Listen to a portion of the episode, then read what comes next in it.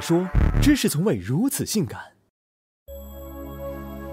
《权力的游戏》华丽丽的烂尾，招来一片摄影声。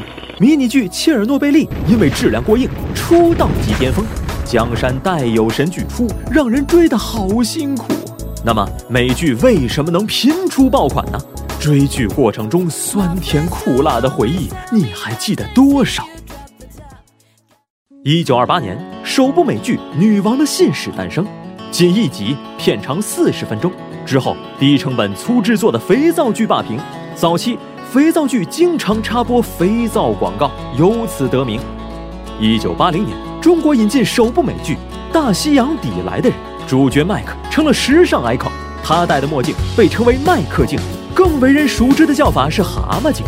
后来发哥在《英雄本色》中的酷帅扮相，更是让蛤蟆镜。成为追风少年的标配。在译制片时代，美剧作为舶来品，让国人耳目一新，引起了万人空巷的轰动效应。一言以蔽之，以心取胜。进入二十一世纪，也进入 DVD 时代，大街小巷的音像店内都能看到《老友记》的谍影。《老友记》笑点密集，让观众笑到根本停不下来。六人的友情和爱情，温暖又治愈。如今，鸡汤文或知识付费课程贩卖焦虑。相反，以《老友记》为代表的情景喜剧，则是贩卖快乐。主角也有普通人的烦恼，如失恋、失业，但仍然成天嘻嘻哈哈，不必为面包发愁。现实中，人们白天忙到飞起，下班后干脆一头钻进剧中，暂时忘却生活压力，乐此不疲，从而使情景喜剧长盛不衰。另外，越来越多的年轻人选择去大城市打拼，陪伴更多的是室友、朋友，而非家人。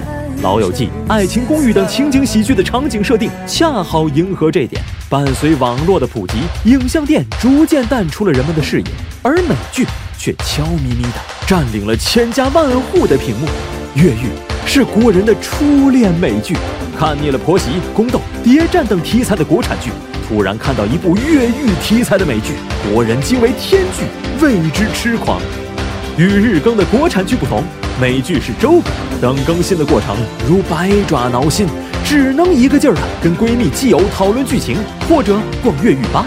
每逢更新，不论小孩大人，一放学下班就直奔网吧，先看集越狱，再打魔兽。随后，一部部神剧横空出世。神剧大 party 中，《权力的游戏》稳坐铁王座。截至今天，仅在豆瓣标记看过的人就超过了一百七十七万，而《老友记》是八十一万人次，《越狱》是四十五万人次。全游场面宏大，每一秒都让人感受到经费燃烧的诚意。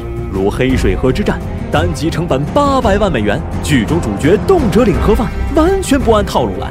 如血色婚礼，当观众看到猫姨少郎主被杀内幕时，忍不住摔键盘砸鼠标。值得一提的是，全游出品方 HBO。HBO 初创时，美剧市场大蛋糕似乎被电视网五虎将 CBS、ABC、NBC、Fox、CW 瓜分完毕。当五虎将忙着争夺普通用户时，HBO 另辟蹊径，对准付费用户。根据时代华纳的年报。二零一三年至二零一五年，HBO 订阅费占总收入的百分之八十五左右。用户为王和内容为王是拉动 HBO 的两驾马车。用户体验上，看片过程再无广告；内容打造上，HBO 出品必属精品，如侦探切尔诺贝利。借着美剧的东风，某些民间翻译团队摇身一变成为字幕组，组员义务译制字幕，几乎没有报酬。老牌字幕组有近二十年历史，以及大量八零后、九零后拥趸。然而，版权意识越来越强，字幕组的生存空间越来越逼仄。只有转型，才熬得过寒冬。字幕组毕竟也要恰饭，可以通过 APP 运营、商业翻译来赚钱，也可以接受虚拟货币捐赠。